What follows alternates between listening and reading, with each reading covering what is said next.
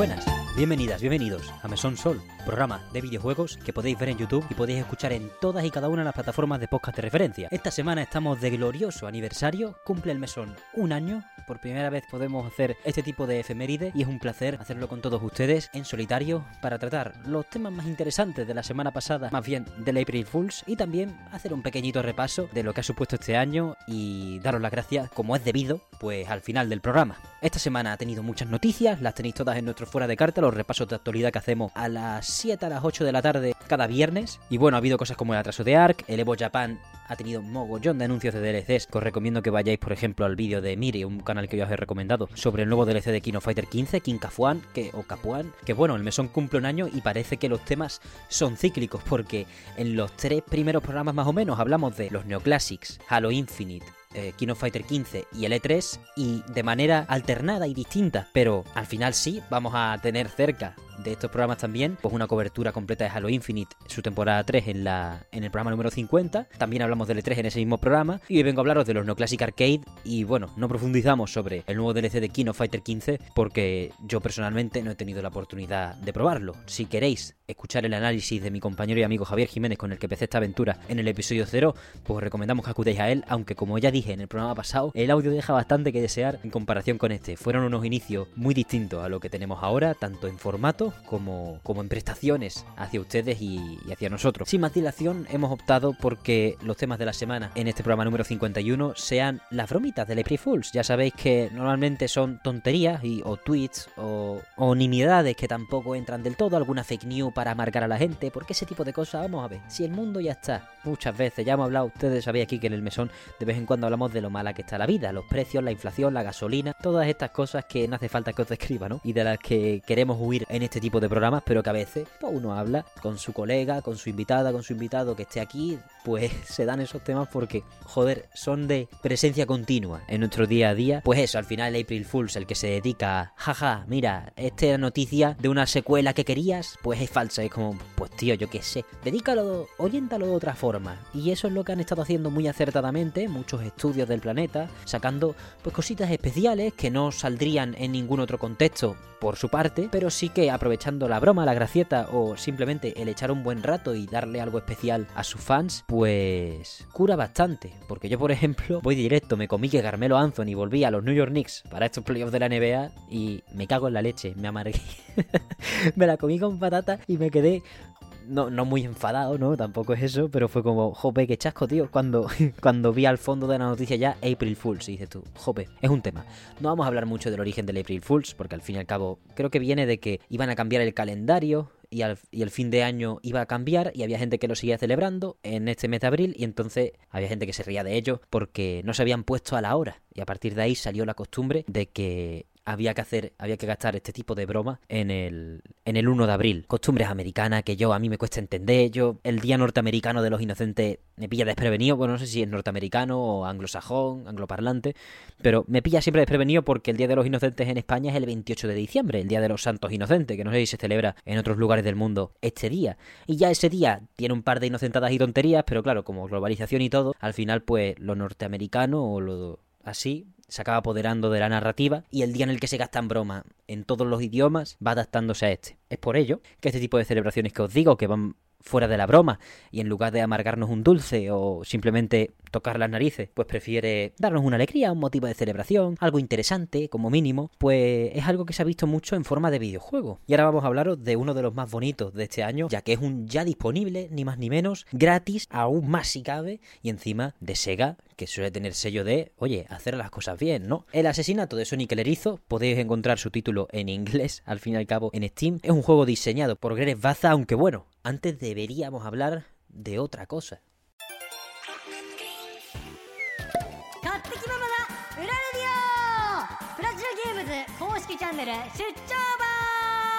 Ese sonido que estáis escuchando es ni más ni menos que la cebolla parlante, Musu, anunciando una nueva entrega de la radio especial de Platinum Games. Y es que, aunque no sea un juego ya disponible, por supuesto, sea algo que probaremos en un futuro a medio plazo o dentro de muchos meses, pues no podemos dejar de hablar y de darle foco al Neoclassic Arcade 05 que ha anunciado Platinum Games esta semana haciendo honor ya a su tradición de enseñarnos un juego alocado por estas fechas. No voy a decir que la primera fuese Platinum Games, porque probablemente sería falso, sería totalmente mentira, pero ya celebramos en su día el bendito Sol Cresta, que es uno de los temas más repetidos en esta temporada del mesón, al menos cuando cojo un poco de rienda suelta y saco la comparativa rápida o directamente le dedicamos un programa, como hicimos con Fran en el programa 31 de esta casa. Pero vaya, Platinum Games fue valiente en 2021, si no recuerdo mal, o en 2020, puede que fueran dos April Fools seguidos, cuando no había noticias de Bayonetta 3 y mucho, muchas personas se lo estaban comiendo por los pies, muchos artículos en su contra, en su silencio, también, bueno, venían de tiempos en los que se había cancelado Scalebound, ese Babylon's Fall anunciado por Square no se sabía lo que era y se había ausentado un par de E3, había como un ambiente enrarecido, más por las ganas de hacer cábala de mucha gente que por la realidad en sí, que es que los estudios, los desarrollos cada vez son más largos y bueno, las cosas pues salen cuando salen, por desgracia, y, pueden tardar más o menos por distintas circunstancias y estábamos ante una señora pandemia que en cuanto al desarrollo de videojuegos japonés, pues golpeó bastante fuerte por su dificultad al adaptarse al teletrabajo. Pero bueno, esas son historias que ya conocemos y las de hoy son novedades, las que os quiero comentar. Tras ese increíble Sol Cresta, nos anunciaron en el April Fools del año pasado que se venía un Shocking Ten, un Shocking Ten que eran ni más ni menos que nueve juegos adicionales, aparte de Sol Cresta, con esta dinámica de desarrollo corto en el que un pequeño equipo aprende de maestros de la clase mundial de Platinum Games a hacer juego de enfoque eso, reducido y simplemente la take de Platinum Games y de muchos de sus desarrolladores más jóvenes a la hora de hacer un desarrollo, bueno, pues que no tome una licencia con Square y tarde cuatro años, o una licencia con Nintendo y tarde un montón de años, largo etcétera, para entrenar a la gente y tenerla calentita, tenerla puesta. Si Platinum saca en un mundo ideal, no sé cuál es el esquema de Platinum, ¿no? Y ahora veremos que es bastante más caótico de lo que esperábamos, ¿no? Ahora os comento la línea temporal completa, pero en un mundo ideal, imaginaos que existe un juego con Xbox, un juego con Square y un juego con Nintendo, ¿vale? De Platinum Games y que se van a lanzar cada tres años, ¿no? Si en medio cuelas un Neoclassic, ya es un juego de Platinum Games cada año y medio, que a día de hoy es un ritmo menor al que estamos teniendo, porque el año pasado tuvimos Babylon's Fall, Sol Cresta, Bayonetta 3, y ahora ha salido Bayonetta Origins, Cerezan de los Demon, en 13 meses, hemos, en 13 o 14 meses, hemos tenido cuatro juegos de Platinum, que es un ritmo al que no deberíamos acostumbrarnos, no por nada, sino porque prácticamente sobrehumano, ¿no? Eh, también se debe a la expansión de Platinum en cuanto a plantilla, que no se ha dado del todo todavía. Pero vaya, que si los lanzamientos actuales, incluido ese Project GG y otras cosas que puedan estar haciendo, pues si eso se dilatan en el tiempo por su magnitud, pues es muy interesante tener esos Neoclassic Arcade para que no nos olvidemos de Platinum y también tener un poquito de todos los perfiles. Yo entiendo que en ese estudio o en casi todos los estudios del planeta aprecia tener estos desarrollos cortos, como un Voice of Cards de Yokotaro, aunque luego entren mejor o peor las ideas, como el de Racine que dijimos de Miyazaki, ¿no? Con From Software, un juego de VR, así aparte, distinto. Pues todas estas cosas ya no solo para aprender y formar,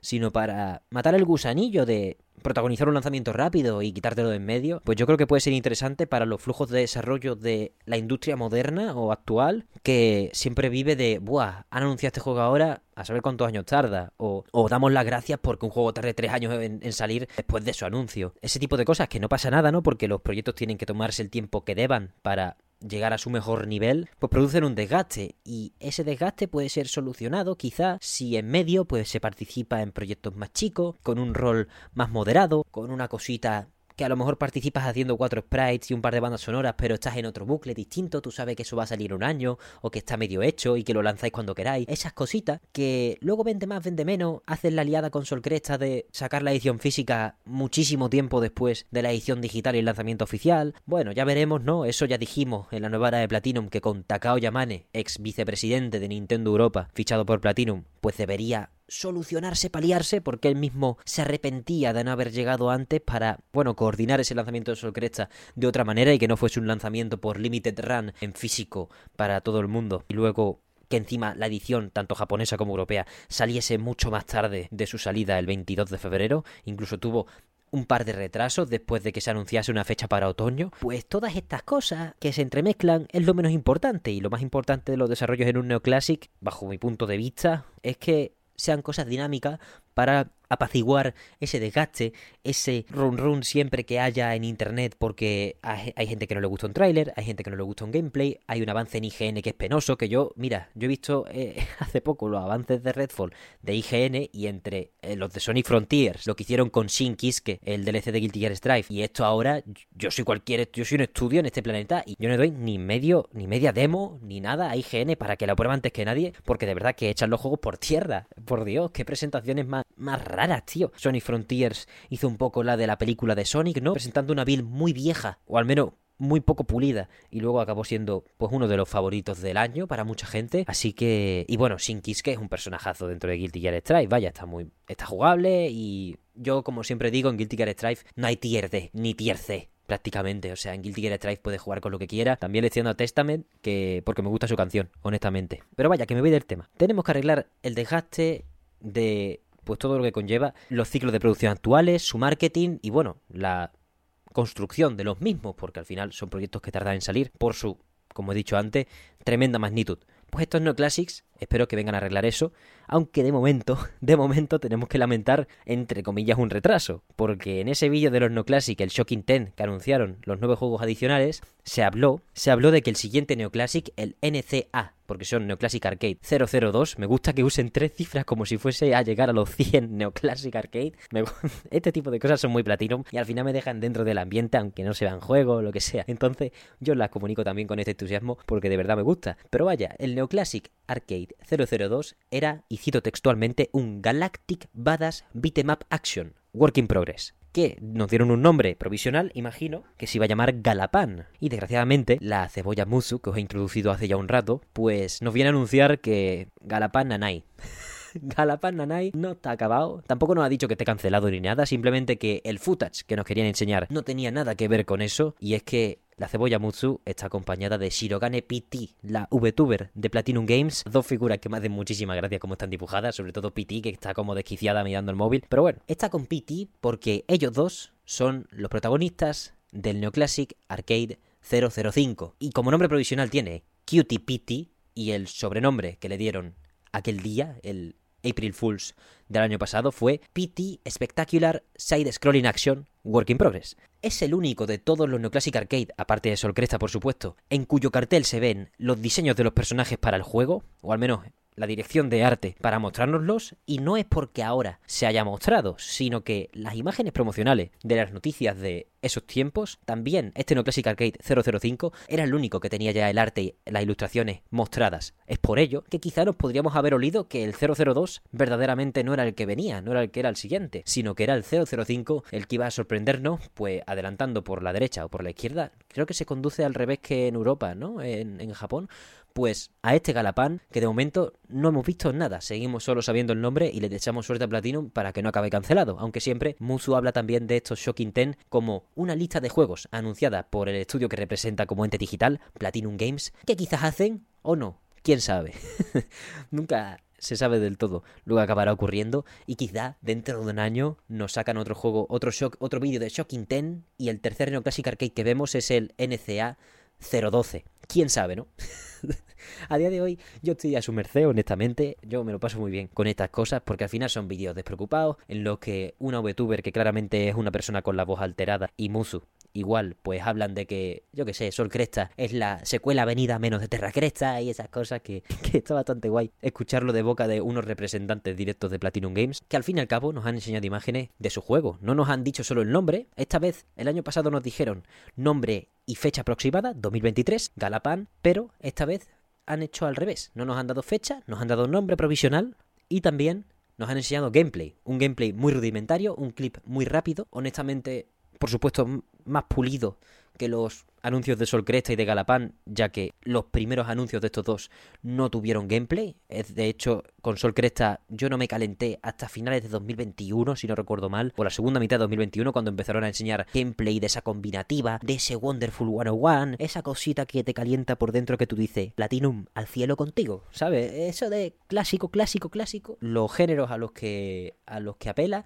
ni por la licencia que rescata, que la licencia de Cresta es muy importante, y ya lo, ya lo hablamos con En el programa que le dedicamos a esta increíble obra, sino porque también vamos a acudir a las bases de Platinum, aunque no sea al género al que nos acostumbra. En este género tampoco estamos acostumbrados a circular con Platinum Games y de hecho creo que bajo el sello del estudio es la primera vez que ninguno de los componentes del mismo se han atrevido a hacer un side scroller de acción en 2D. Y bueno, no me voy a aventurar en exceso a hablar de lo que hemos visto por el gameplay, ya que es muy básico, es un clip de 20 segundos quizás, y se nota que no que esté en una fase muy temprana de desarrollo porque los sprites están acabados, los efectos se ven bien, sino que el gameplay es suave y son secciones basiquitas del juego para simplemente enseñarnos la vibra que va a tener en cuanto a dirección de arte y en cuanto a estilo de moverse y todo eso. Puede darnos vibras de Beautiful Joe, ¿es esto legal a estas alturas? Sabiendo que del equipo de Beautiful Joe, pues probablemente nada más que haya implicado como muchísimo Hideki Kamiya como cabeza de los Neoclassic Arcade, sabiendo que también, por ejemplo, Sol Cresta, el gameplay lo dirige Takanori Sato y Hideki Kamiya es el director principal, pero también, como parte más importante, guionista de ese Dramatic Mode. Y por supuesto, pues dando directrices de lo que a él le parece un Cresta y de lo que debería entrar y lo que no. Dentro de que eso, Takanori Sato es el director del núcleo jugable y de lo que... Y bueno, y de la mayoría de decisiones verdaderamente. Esto, que haya dos directores no choca en este tipo de proyectos. Aunque sea más pequeño y todo lo que hemos dicho. No sabemos los que están a cargo de este, de este nuevo Neoclassic. Sí sabemos probablemente que Yuji Nakao siga siendo el productor. Y bueno, dentro de los créditos de este anuncio, tenemos que el productor es Yuji Nakao, el director Hiromu Nakasono y la supervisión es de Isao Negishi. Pero vaya, imagino que estarán vinculados al proyecto final y podemos decir por ejemplo que Hiromu Nakasono pues está involucrado como diseñador de gameplay en Astral Chain y como diseñador principal de Sol Cresta. Parece que tiene una carrera bastante joven, incluso más que Yusuke Miyata, director de Bayonetta 3, así que entusiasmado con que se le dé oportunidad a este tipo de gente, sobre todo porque Platinum para esta nueva era que nos anunció en agosto, pues necesita plantel, necesita mano de obra, necesita músculo y con todos los proyectos que hay de Platinum Games, pues evidentemente con las 250 personas que quizás son, no vale, no vale ni de coña y por ello Platinum llegó a hablar de pasar las mil personas, ¿no? Dentro del estudio y por ello hace poco también, muy pegado a este April Fools, pues sacaron comunicados súper amplios diciendo, ¿eres joven? ¿Recién graduado? ¿Recién graduada? ¿Director de arte? ¿Programadora? ¿Diseñador? Etcétera. Ven a Platinum. Ahí están buscando y imagino que, dependiendo de la velocidad de esas contrataciones y de la calidad de las personas que lleguen, ¿no? Pues acabarán llegando a mejor o peor puerto, pues todos estos neoclassics, todo este organigrama de esos proyectos que tengan firmados con third parties, que es por lo que se sustenta Platinum de toda la vida, aunque ahora vayan a editar Project GG y tengan una licencia propia como Sol Cresta, aunque estén con Hamster en colaboración, ahora este Cutie debería ser 100% propio porque usan hasta su VTuber 100%, ¿no?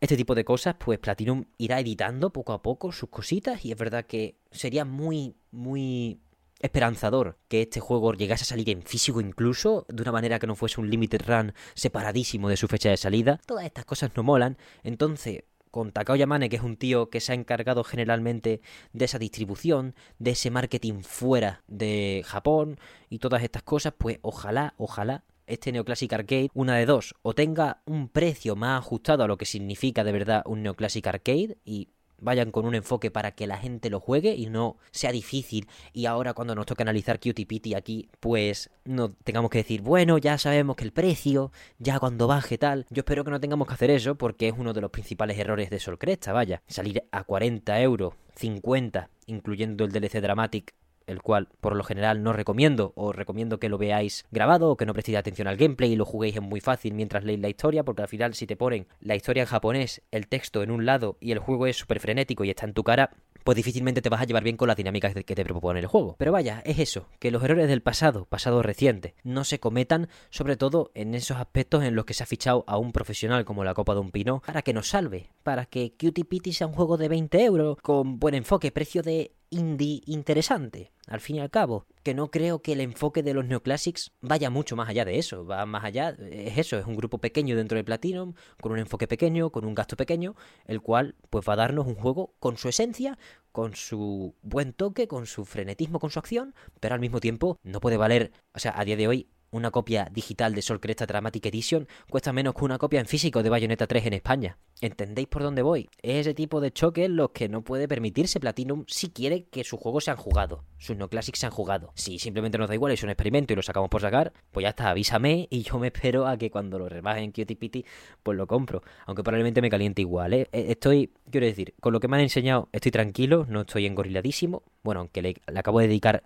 más de 20 minutos en este programa, pero quiero decir, me tienen que enseñar mucho más y yo no creo que debamos fijarnos en Beautiful Joe no sé qué, sino en que son personas jóvenes intentando mostrarnos su potencial y que por ello yo creo que hay que apoyar su, su causa y espero que Platinum nos dé las mejores herramientas para hacerlo. La cebolla Musu y Shirogane PT nos esperan en su propio juego el cual les entusiasma mucho. Esta presentación del Neoclassic Arcade 005 tiene ese toque Platinum mucho más que la de Sol Cresta. La de Sol Cresta intentó ser al principio solemne, con que volvía Cresta, y entiendo que eso es un buen aliciente, un buen motivador para mucha gente. Luego se diluyó ese, ese tipo de anuncio, no sé por qué, y se tiró más al shooter de Platinum. Y al final ha quedado en un agua mixta en el que mucha gente de la que pone crítica positiva en Metacritic, Steam, etcétera, se acuerda de las máquinas arcade de Cresta, por lo que a ese tipo de gente ha acabado llegando, quizá no lo suficiente, pero yo creo que le achaco eso más al precio que a otra cosa. Y también la gente, pues como yo, que no tenía la mente abierta respecto a los shoot em up y Sol Cresta me hizo comprar Mushihime Sama como formación previa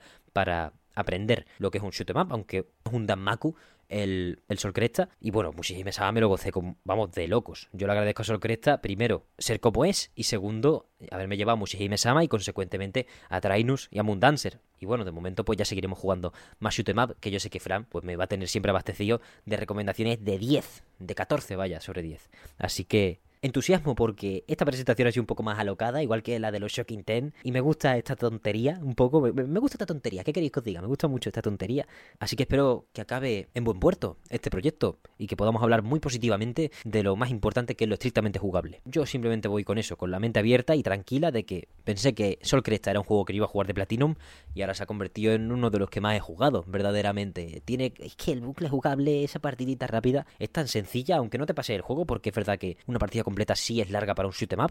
Un Neptuno, un Saturno, un Mercurio te hace rápidamente un nivel y te quedas tan a gusto con esa banda sonora de Yuzo Koshiro que es una locura. Ya veremos quién nos pone la música para este, para este juego. Y por ahí vamos a estar, simplemente atentos a lo que nos dé Platinum en su nueva era. Ya sabemos que Project GG tenía intención, en la entrevista de la nueva era se dijo que iba a ser sobre junio y yo dije, como debe ser, en el E3, no sé qué, ya sabemos que está cancelado, pero yo cuento con que este anuncio de Project GG o estaba vinculado a la conferencia de Microsoft o a algún gran showcase del Summer Game Fest y esas fechas, y al final Platinum hablaba de junio y de anunciarlo como debe ser, porque aunque se vayan con otro socio, pues estas son las fechas, ¿no? Y, yo creo que a mí me gusta mucho que Inaba, Camilla, Yamane y toda la alta esfera ejecutiva de Platinum siga pensando en estas ferias como algo que celebrar, ¿no? Porque es difícil, debido a la organización de la misma, pues mantenerlos optimistas por estos tiempos. Pero vaya, no los perdamos de vista, que esa parsimonia, que esa dejadez de estos increíbles creativos y creativas siga en sus corazones,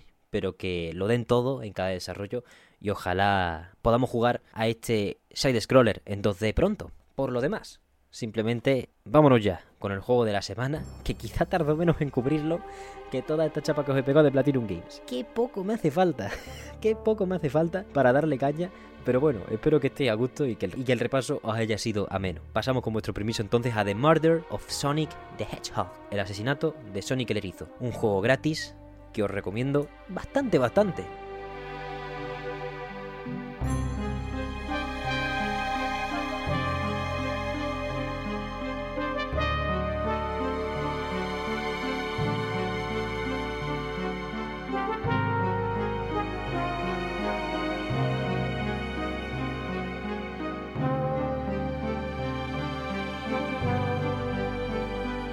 El asesinato de Sonic el Erizo es un juego lanzado en Steam, gratuito, por parte de Sega para este April Fools y ya está disponible. Es una visual novel Murder Mystery en la que el propio tráiler pues es extremadamente acertado y, que casa que flipas con la marca Sonic, al menos en los últimos tiempos. Sonic ha muerto. Tenemos que resolver el asesinato en un tren. Que mira, yo no soy, ya sabéis que aquí hablamos de Layton y traigo a Eugenia como experta, porque nada más que jugar primero.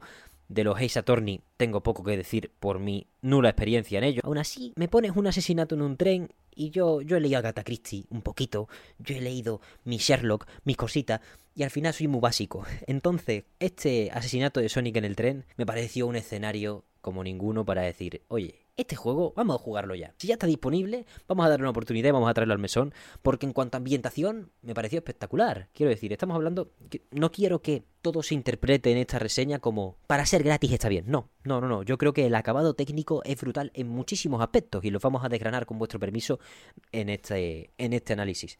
Rápidamente, el juego es muy corto, dura tres horas. Me lo he pasado hoy. Se puede jugar en una tarde de una sentada y, bueno, ocupa la tarde entera, o se puede jugar en dos o tres tardes y echas ratitos bastante buenos. Aunque es verdad que aunque dure tres horas, el primer tramo en el que nos enseñan el tutorial, lo mecánico y nos llevan un poco de la manita, ya que no pretende ser un juego complejo, quiere ser sencillo y guiar a las personas que, que acudan a él, pues por ahí se hace un poco lento en ese primer tramo si no lo jugamos de una sentada o de dos sentadas. Lo primero que nos va a atraer, dependiendo de cómo interpretemos los menús principales de los videojuegos, es o la música o el estilo visual que ya nos presenta directamente con la portada, entre comillas, del juego dentro de ese menú principal.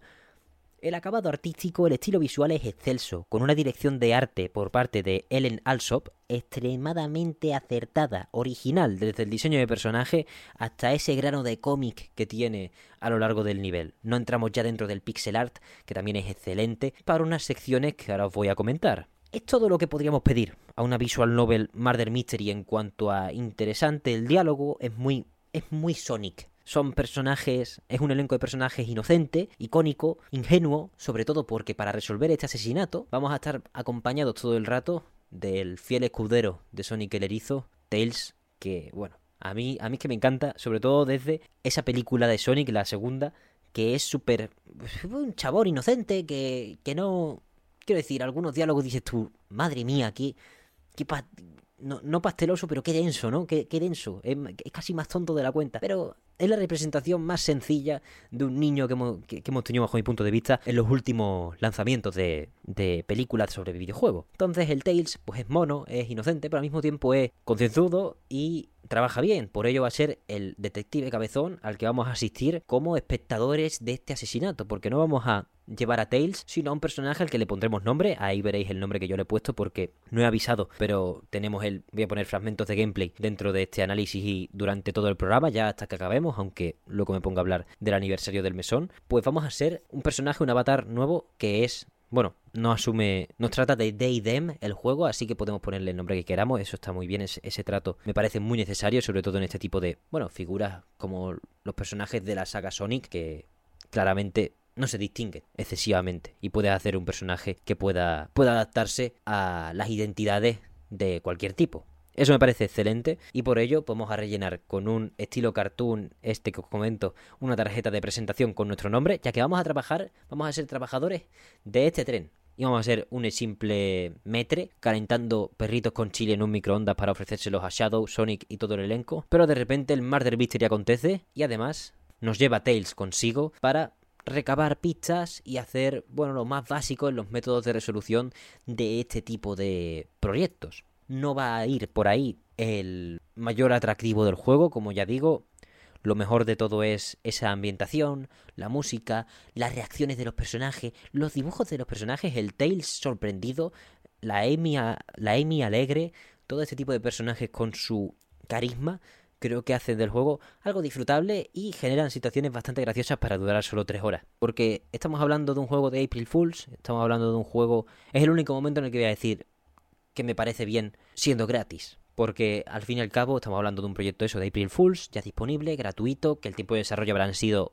meses, el equipo es corto, los créditos se pueden hacer largos, pero si te das cuenta la mayoría son ejecutivos de Sega, incluso sale el Izuka dentro de los créditos del juego como que, me gusta mucho el rol que tiene, porque no es ni cabeza del Sonic Team, ni director principal del Sonic Team, sino pilar creativo del Sonic Team. Es como se nos cae y a tomar por culo el invento. Pero volviendo a esa simpleza, esa sencillez mecánica, pues sí que creo que es lo suficiente directa, no se traba, no te hace, no se te hace larga, y sigue pareciendo sencilla, no, no engaña a nadie, no, no, no tapa con su, con su inmediatez en cuanto a la resolución de los misterios, no tapa su sencillez y su fragilidad como el pilar más flojo o peor cuidado del juego, pero sí que parece suficiente. No es algo ni molesto ni desacertado. Directamente. Simplemente estamos ahí para una poquita de fanservice, diálogos entre grandes personajes de la saga de Sonic the Hedgehog y a darle caña, a ver quién ha matado a Sonic de verdad, a través de estancias en las que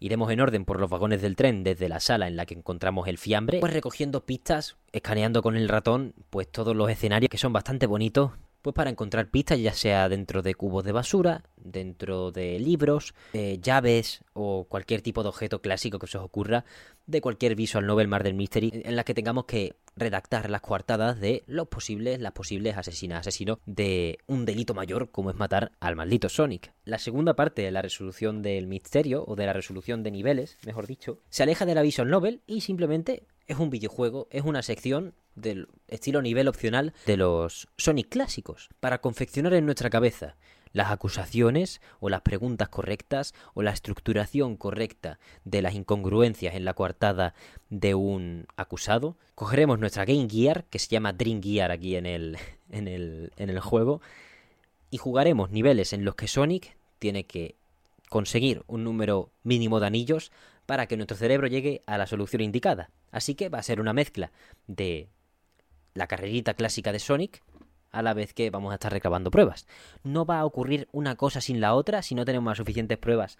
Tails nos va a guiar y nos va a decir, oye, no tienes suficientes pruebas, sigue buscando. No quiero spoilear en exceso nada del propio juego porque realmente eh, es una experiencia extremadamente corta. Y tiene sus giros bastante apetecibles. En cuanto al gameplay, pues tenemos eso del Mar del Mystery y lo de las carreras de Sonic, que están en un pixelar pulcrísimo, me gusta mucho el estilo. Esas partes de gameplay en nuestra Dream Gear se van a poner difíciles, ¿eh? Yo os recomiendo que estéis atentas y atentos para ese final del juego, que no os voy a hablar nada, pues que agudicéis los sentidos porque yo no he podido enchufar un mando. Se tiene que jugar con el espacio para saltar y con las flechas para moverse. No es. No es cosa, no es cosa fácil. Al menos yo también es que no soy el mejor en este tipo de carreras extrañas, rollo Subway Surfers. No voy a decir que sea igual, porque creo que tiene bastante finura estas, estas secciones, sobre todo al final, ¿no? Nos enseñan como un posible futuro juego de Sonic de esta manera. No, no creo que tire por ahí, ¿no? No creo que sea un tráiler ni una demo encubierta, pero sí que enseñan habilidad a la hora de confeccionarlo,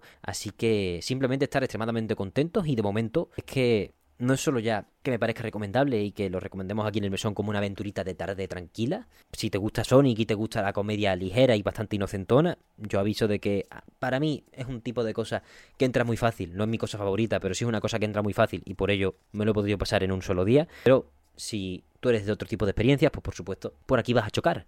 Pero vaya, el público le está dando la razón a Sega en esta take.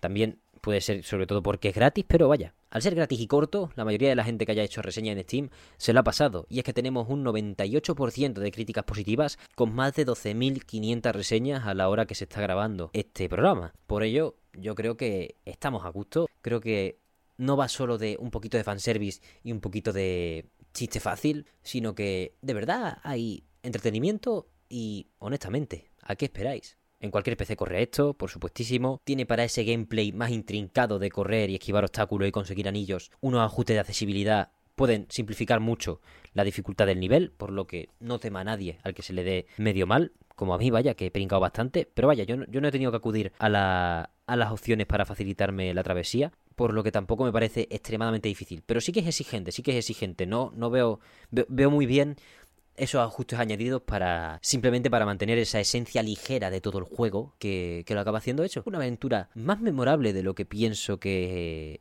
que acabará siendo actualmente, sobre todo porque ¿por qué no se ha hecho antes una cosa como esta? Quiero decir, sacar esto ahora es como decir, no nos hemos rendido en el 3D y lo hemos conseguido y ahora te vamos a dar esta pildorita porque de verdad creemos como tú, persona que nos escucha, que Sonic puede Mm, sacarle ventaja a muchas ambientaciones. Y no digo que este sea el primer juego en el que Sonic se sale del correr, las acrobacias, la música y la alta velocidad. Pero sí que es el cambio más radical e inesperado, sobre todo después de esa buena recepción de Frontiers, que lo convierte, que es algo que suele significar pues una futura estabilidad para un estudio que no va a arriesgarse muchísimo en cambiar las cosas o que siempre va a trabajar desde esa base. Experimentar, el asesinato de Sonic el Erizo, pues seguramente para la mayoría de fans de Sega sea un deleite, y para las personas que sean menos fan de Sega o menos fan de Sonic, entre las que básicamente me incluyo, porque como he dicho, yo mi acercamiento a Sonic es muy tardío, es a través de, no de las películas, pero sí de unas rebajas de Steam muy suculentas, luego de las películas y ahora de este juego, y por supuesto de haber Frontiers bastante, ¿no? El asesinato de Sonic el Erizo está siendo actualmente jugado en Steam por 1475 personas que, os aseguro, que lo están pasando extremadamente bien. Ojalá salga para otras plataformas si tienen ven que el gasto compensa y si no, pues ya os digo, en un portátil corre perfectamente y eh, por supuesto en una Steam Deck ahora pone que es jugable, no está verificado, pero os aseguro que eso funciona a perfección y lo vais a pasar muy bien con un montón de referencias, chistes rápidos, personajes de todo tipo. no, sé, falta Silver nada más, quizá, ¿no? Silver se llama el que gris. Buah, ahora me vais a pillar. Pero bueno, me he pillado yo solo, no los veo. Están todos los personajes, las interacciones son graciosas, son hábiles. Sobre todo, eso, si os molan este tipo de comedias ligeras, con personajes inocentes, que muestran mucho entusiasmo por todo, o que tienen unos sentimientos en general muy remarcados. Los diálogos están muy bien, es accesible en cuanto a la parte de más compleja mecánicamente, aunque de verdad solo está en inglés. Hay que avisar de esto. Creo que nada más está en inglés. En Steam figura nada más inglés en interfaz y en subtítulos, que básicamente es el texto, no tiene voces en los juegos. Así que nada, si todas estas condiciones se parecen bien, no puedo hacer más que recomendaros pues un juegazo a cero pavos que de hecho conecta con esa nebulosa de cositas de las que se hablaron en los primeros programas de Meson Sol hace un año porque en el primer programa después del episodio 0, o sea en el episodio 1 de Meson Sol, hablamos de un juegazo también gratis como es Mother of Many. Paralelismo, los años son iguales, la vida cíclica, no lo sé. Yo simplemente os recomiendo que le echéis un vistazo a esta increíble aventura y que si la acabáis jugando o si os habéis acordado de algún otro tipo de aventura de April Fools de este estilo que os haya, que os haya gustado, que la dejéis en los comentarios porque juego gratis o a nadie le amarga su plato favorito en una noche de cansancio o en una tarde de alegría.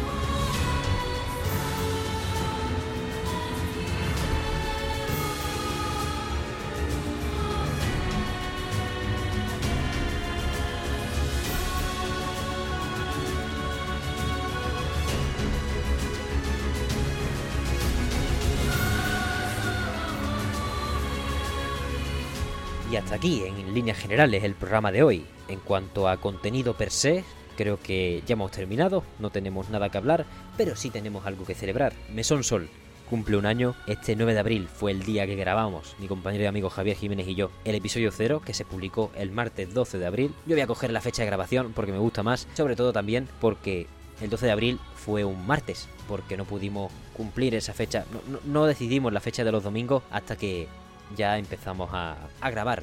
Literalmente creo que fue la conversación, grabamos el programa, nos vaciamos, porque nos vaciamos, era la primera vez que hacíamos esto, no estábamos acostumbrados a hablar tanto tiempo y os, aseguro que hablamos tela, creo que es, uno, que es un programa bastante largo y bastante completo, pero no estábamos acostumbrados a nada y entonces pues se me ocurrió sobre la marcha o no sé si lo pacté con Javier en un descanso que nos pegamos de vez en cuando en medio de cada programa, pues que que fuera el martes y que para la siguiente semana se subiese el, domingo y así a la gente darle dos programas en cinco días que estuviesen atentos y por fuerza bruta ir acumulando números. Estrategias de engagement y cosas que por supuesto no estamos acostumbrados a practicar y que no se nos dan excesivamente bien. Pero vaya, desde entonces ha pasado un año y seguimos aquí con un plantel de voces muy diverso, con un plantel de opiniones y de juegos extremadamente variado y yo estoy extremadamente agradecido, no puedo dar las gracias lo suficiente a todas las personas que han acudido a este programa desde, desde que empezamos, desde que Javier se tuvo que ir y empecé a tirar de agenda para buscar distintas, distintos invitados y a las personas que he conocido gracias a este proyecto. Victoria, Fran, a Bayonetta Staff, les debo sus valoradísimas opiniones, sus apoyos constantes, sus contribuciones, mm, los increíbles programas que me brindan, porque al final yo creo que, aunque ahora mismo esté en solitario y lleve el grueso del programa hablando y sea un pesado, y, al final le he dedicado al bloque de Platinum bastante.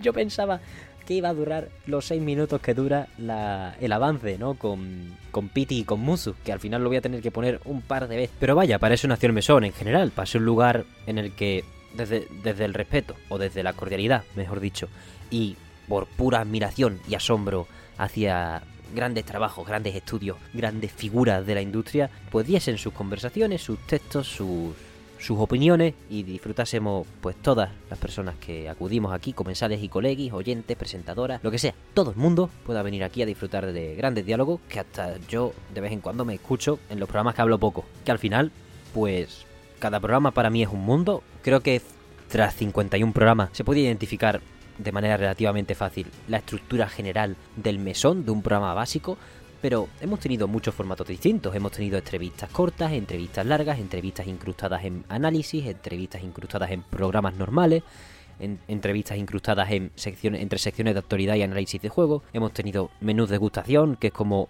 intento llamar de manera menos constante de lo que debería, pues a las reseñas, a los programas dedicados a juegos directamente, excepto los dedicados a los juegos del año del mesón, aunque prácticamente esos son menús de degustación extendidos con imagen algunos y algunos otros sin imagen y, o simplemente menús de degustación especiales dedicados a eso, a resumir lo más grande del año pasado, que es una lista que me, me, gustó mucho, la verdad, estuve...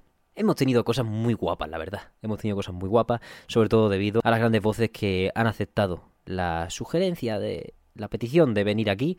De verdad que gracias a todas las personas que han que han apoyado el mesón en ese aspecto, todas las personas que han puesto su voz en estos 51 programas para aportar opiniones interesantísimas, para hacernos crecer, no solo por acumular suscripciones y reproducciones, sino en lo mental y en abrirnos la mente a, bueno, creo que a todas las personas que escuchemos los programas.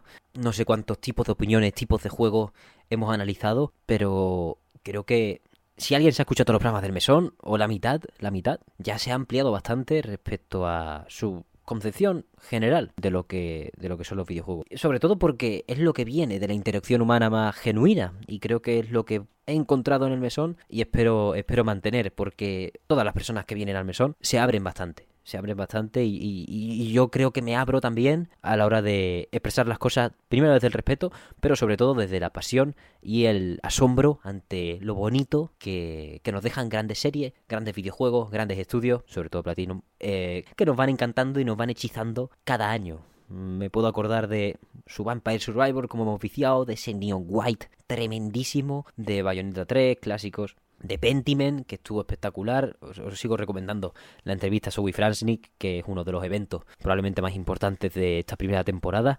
Y bueno, podemos ir hablando ya de las consecuencias de la primera temporada, porque una de las noticias que quería daros era cuándo acaba. No es hoy, por supuesto, ese tipo de ese tipo de noticias tan, feas, ¿no? Decir que de repente se acaba y nos vemos. Pero sí que probablemente sea este mes. Voy a daros un intervalo porque aún no está cerrado y quedan programas por grabar, muy pocos, y cosas por cerrar pero acabaremos sobre la última semana, 30 de abril, si no nos extenderemos posiblemente a mediados de mayo como muy tarde.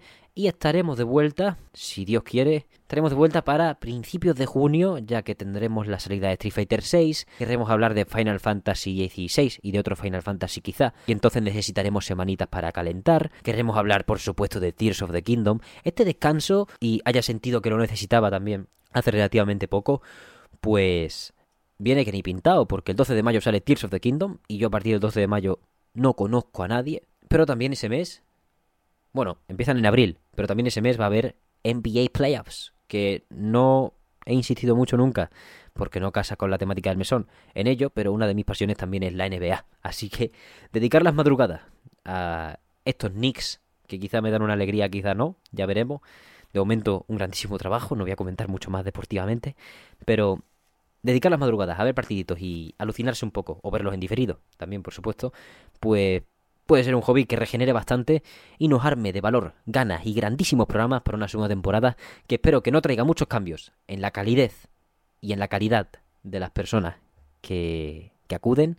Espero poder contar con todas las personas que han venido al mesón esta temporada porque de verdad que nunca me he abierto de esta manera a un proyecto así y escuchar a tantas personas con sus pasiones, el programa de Nier con Victoria, me acuerdo ahora mismo, el programa Defendiendo Babylon Fall con Fran, la entrevista a Adrián Suárez, la entrevista a Luciano Musella, la entrevista a Josian como más reciente, si no recuerdo mal. No, esa fue la entrevista a Enrique Segura Alcalde.